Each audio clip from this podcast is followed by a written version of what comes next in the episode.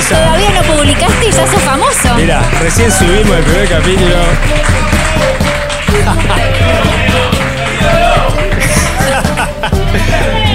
Bienvenidos una vez más a este ciclo cervecero que hemos denominado Birra en Casa. Mi nombre es Une y me acompaña Eve, a quien le cuento la historia de la cerveza y sus escuelas, pero adaptado un poco a nuestros tiempos como para que la entendamos todos. En esta oportunidad les voy a contar sobre la escuela cervecera alemana. Chini, ¿cómo estás? Muy bien, acá estamos en una edición especial del podcast, así que hay muchos invitados de lujo. Así estamos en modo festivo, inmejorable. Excelente. Como ya saben, este podcast, es, este podcast es una grabación audiovisual y con público presente. Solo algunos y algunas privilegiadas han sido seleccionadas para este íntimo encuentro. Y en este caso, fueron particularmente invitados por mí en virtud de la celebración de mi cumpleaños. Feliz cumpleaños.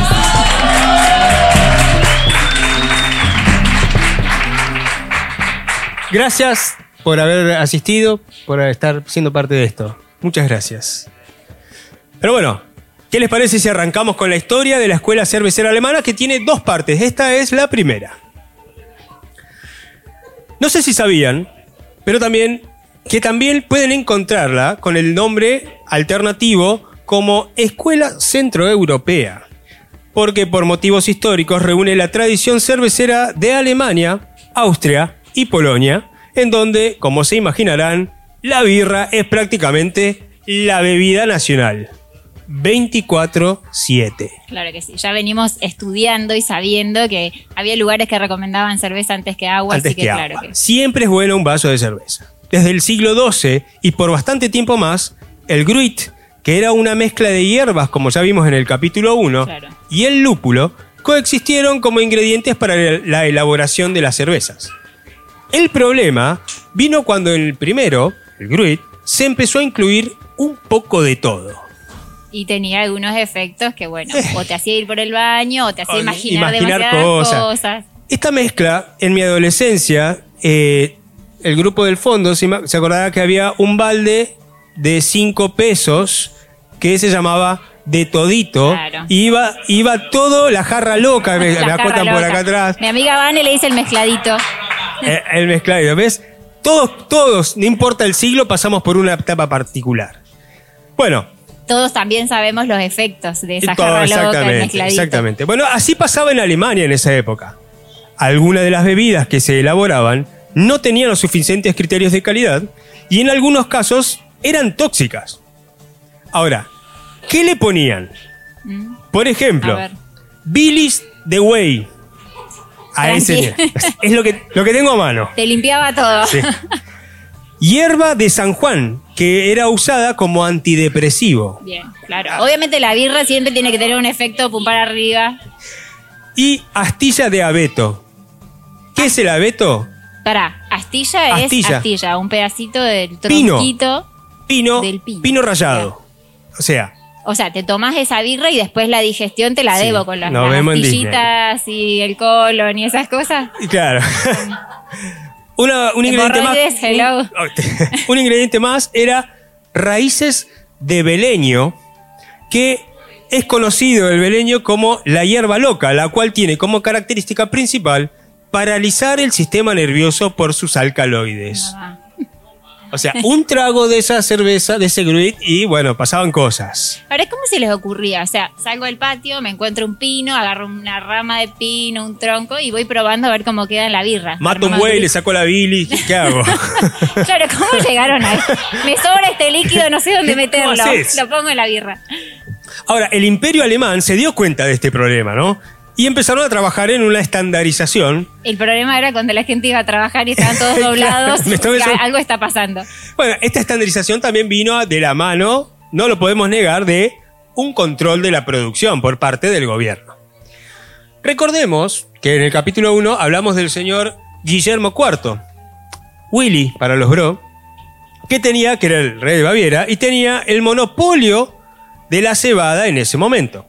Y tras algunos intentos menores, el 23 de abril de 1516, este muchacho, el duque Guillermo IV de Baviera, promulgó la famosa ley alemana de pureza, o conocida ¿Cómo?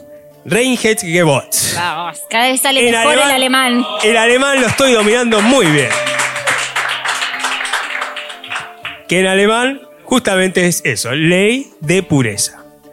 Y se considera la primera norma de consumo alimentario del mundo.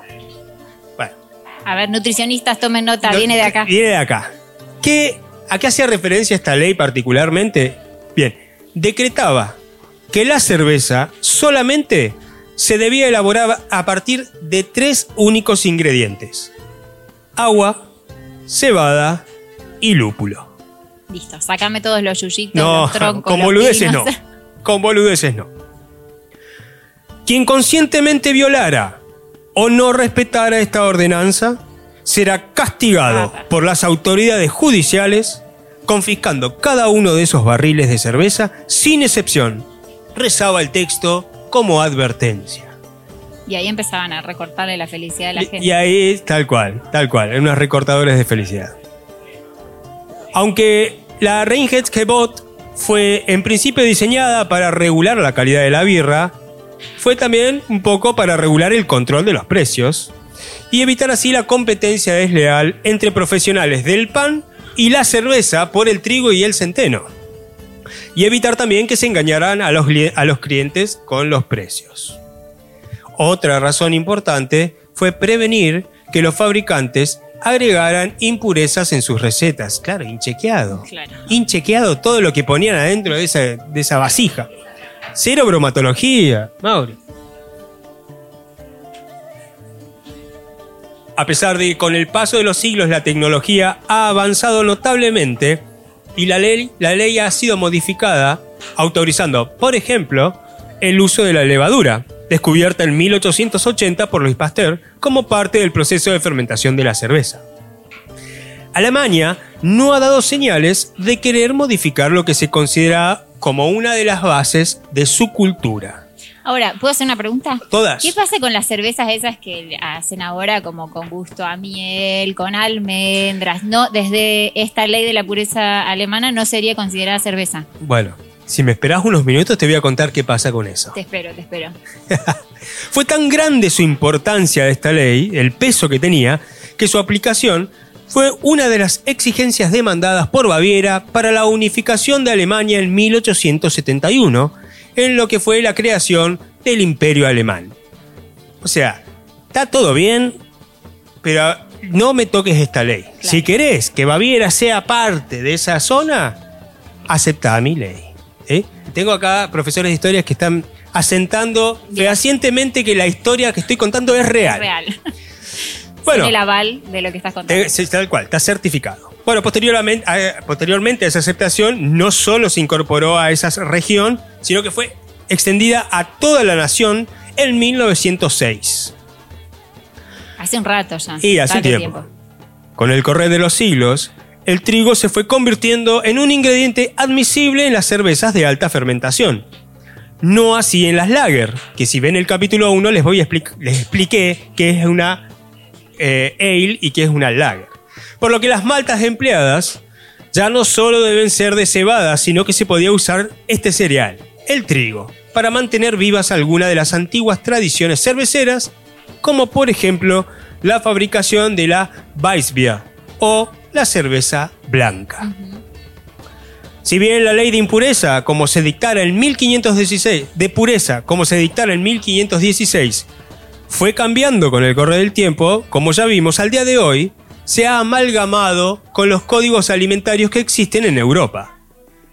Pero para el consumo interno, una de las cosas interesantes es que todo aquel brebaje que le metan frambuesa, miel, chocolate, chimichurri, puré de zapallo, chúcar, lo que vos quieras, no se lo puede denominar cerveza. Ajá. ¿Y qué Es sería? decir, no puede aparecer en el envase, ni en la botella, ni en ninguna etiqueta que promocione el producto la palabra bier, que es cerveza. ¿Y qué dice? Alimento a base de, como el resto de las cosas que comemos. Vamos vos viendo que está es. comiendo un yogur y dice alimento a base de, bueno, este es como una bebida a base de cerveza con otras cosas. Con cositas, es un grit con cositas. Bueno, ¿qué consecuencias tuvo esta ley? La primera es que el grit era exclusivamente de los monasterios, así que, ca- que cambiar este ingrediente por el lúpulo supuso un control estatal de estas producciones. Es decir, el Estado se iba a meter con la producción de birra de las Claro, iglesias. ya sabíamos que los monjes le metían ahí en sus momentos de ayuno. Iba y todo. Ahí le metían producción de birra, ahora iban a controlarlos. Exacto. Pero al final resultó que el lúpulo se convirtió en el ingrediente más popular porque se descubrió que tenía propiedades conservadoras. Ajá. Y diciendo esto, y antes de pasar a la conservación de la birra, quiero confesarles que esperé, hasta acá, generando el clima adecuado, tal y como ella se lo merece, para contarles que una vez más, una mujer fue la que cambió completamente una parte de la historia, y en este caso fue la, la cerveza, allá por el siglo XI una sister del monasterio benedictino alemán, la hermana Hildegard von Bingen, conocida también como la Sibile del Rin, que introdujo el lúpulo a la cerveza. Aguante, Sibilia. Ahora queremos saber de ella. ¿Qué nos vino a traer la Sibila, la sister? Quiero hacer un capítulo de ella. Hagamos. Ella de origen Mira noble. que acá toda la gente va a terminar aprendiendo alemán gracias a vos. Sí. Ella de origen noble era la menor de 10 hermanos. Y por eso fue entregada a la iglesia como diezmo. A Me cagarse, so- papá. Me sobra esta piba, te la Claro, traigo. Igual, igual, esto, esto, esto es como en Argentina, el séptimo hijo varón. Que sos o lobizón o ahijado del presidente, no sé cuál de las dos es peor. Pero, viste, terminas en una de esas.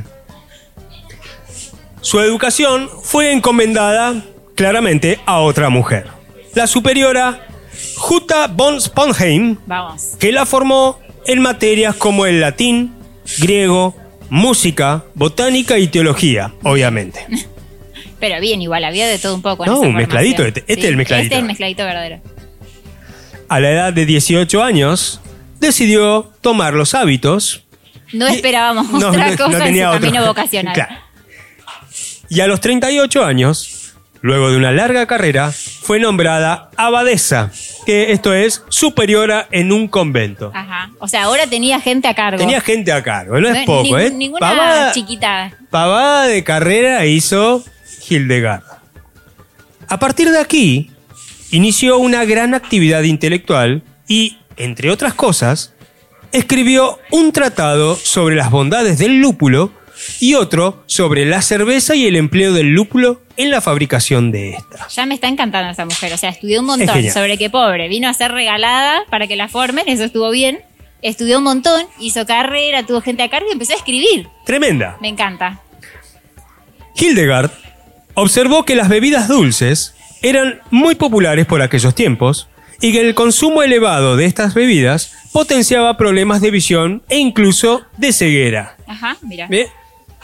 En cambio, Daba la medicina también. sí, era medi- sí, iba por la línea medicinal.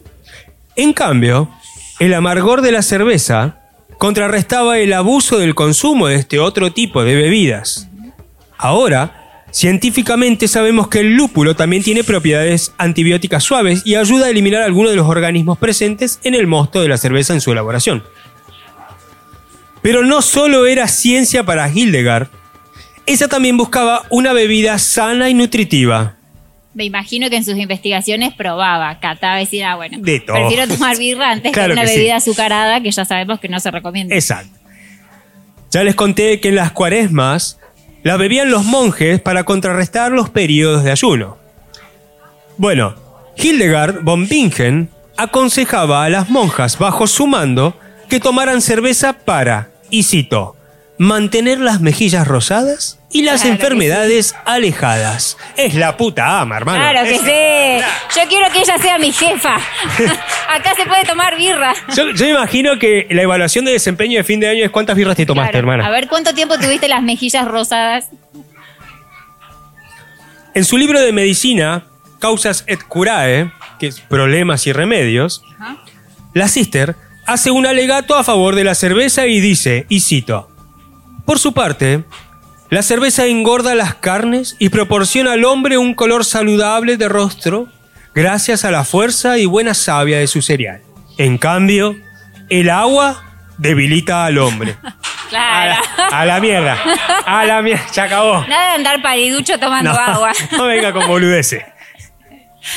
Además de esto, escribió dos tratados sobre medicina, música, teología, filosofía y hasta explicó a sus monjas el orgasmo femenino, convirtiéndose así en la primera mujer europea en describir el orgasmo femenino. No, es una grosa. Me quiero casar con ella.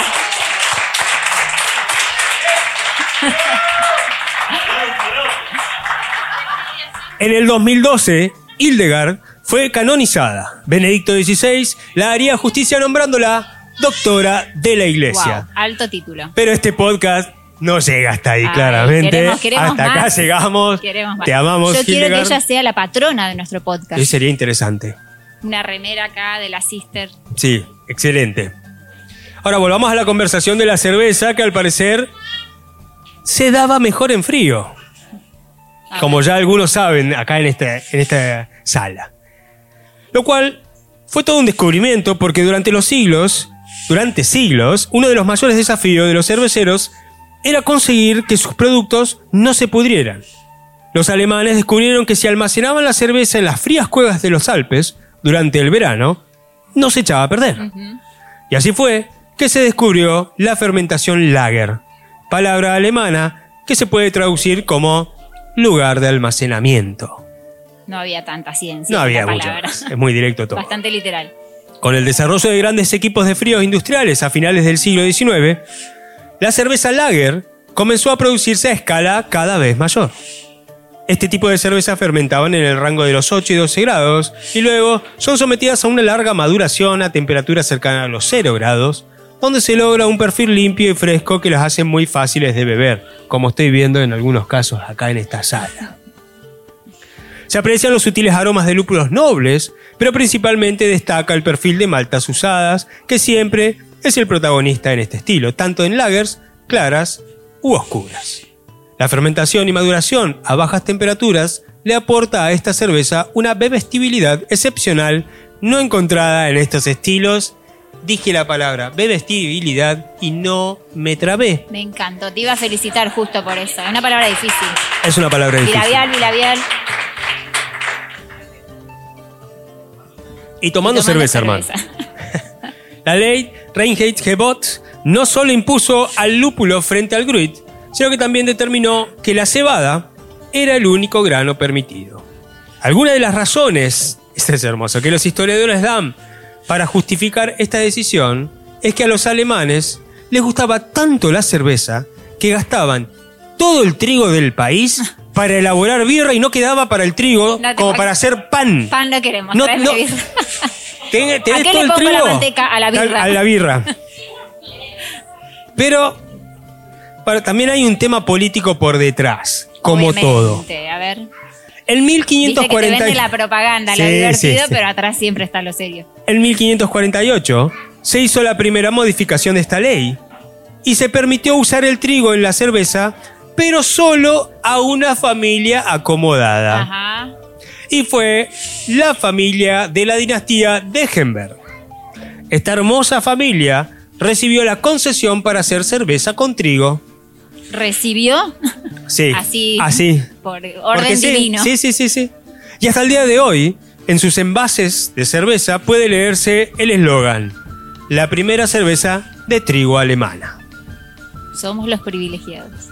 Antes de saber qué pasó ahí, cómo fue la cosa, que en un momento dado, los Wittelsbach, que era la dinastía gobernante, que eran los que le habían dado en su momento la concesión, le dijeron, vamos a prohibir fabricar el estilo de cerveza a esta gente, a esta Ajá. familia. Te cortamos el permiso. Así nomás, censura. Cualquier parecido con la realidad actual es mera coincidencia, chicos. Para mí esto es el Juego de Tronos en el mundo Claro. cervecero de los alemanes. Ahí llegó todo. Pero no termina acá. Con la muerte del último Degenberg, que no dejó herederos, la dinastía Wittels- Wittelsbach se hizo con el monopolio de la producción de cervezas de Oh, trigo, claro. que rápidamente se incluyeron en la ley como una excepción permitida para familias reales. Claro que sí, hermano. Buenas gestiones hicieron para Si yo soy el dueño de la ley y yo hago esto, te voy a permitir hacerlo. Con este privilegio, los nobles continuaron ganando mucho dinero. Esto, si esto no lo manejó un argentino, pegan el palo, loco. A mí no me jodan. Pero esto duró hasta principios del siglo XIX, cuando las ventas comenzaron a estancarse ante la popularidad de las lagers. Con la caída de las ventas y la producción, las cervezas de trigo se estuvieron, estuvieron a punto de desaparecer. Mira. Así que ante esta situación, en 1872, el rey Ludwig II vendió el derecho de producir cervezas de trigo. ¿Sabes a quién? ¿Quién lo compró? George Schneider I. No te la puedo creer. Porque lo que importa Es la cerveza, claro que ese, sí. ese. Esposo de la escaloneta. Lamento decir que George Schneider I nada tiene que ver, al Ah. menos en primera instancia, con Otto Schneider, fundador de la cervecería. Santa Fe en Argentina, que hoy conocemos por su apellido. No era el mismo. Y que no vamos a nombrarlo más porque no puso un mango, ni birra, ni nada para este podcast. Anulado. Pero si existe algún spin-off, quisiera hablar de esta gente. Y fue así que Jorgito Schneider I fundó la fábrica de cervezas Schneider Weiss junto con su hijo George Schneider II, todos muy, muy rebuscados los nombres. Y este fue el comienzo de la comercialización en masa de la cerveza de trigo a nivel mundial. Mira, tuvo ahí su resurgir. Su- exactamente. Chini, ¿qué tenés para decirme? ¿Ya esto? terminamos? Me encanta. La estaba pasando tan bien que estaría mucho más tiempo acá. Sí. La pasé muy bien. Eh, datazo el de la Sister. Quiero que investiguemos más y hagamos, pero dos o tres Excelente. capítulos de ella porque ya estoy enamorada. En el proceso investigativo me sorprendí. Gracias entonces por ese proceso. Gracias por este capítulo. La pasé muy bien. Excelente. Eh, gracias a los aquí presentes. Como les dije antes de empezar esta grabación, este capítulo no tiene final. Solo quiero agradecerles. Quiero decirles que tengan un rica, un rica, una rica bebida cervecera en sus vasos, que la disfruten, tómenla, compártanla con amigos, familiares, amigas. Eh, Y escúchenos en el y podcast. escuchen el podcast en Spotify, en la página, en el perfil de Ventu que te toca a ti, Y en YouTube. YouTube. Salud. Salud y nos encontramos en la segunda parte de la Escuela Cervecera Alemana.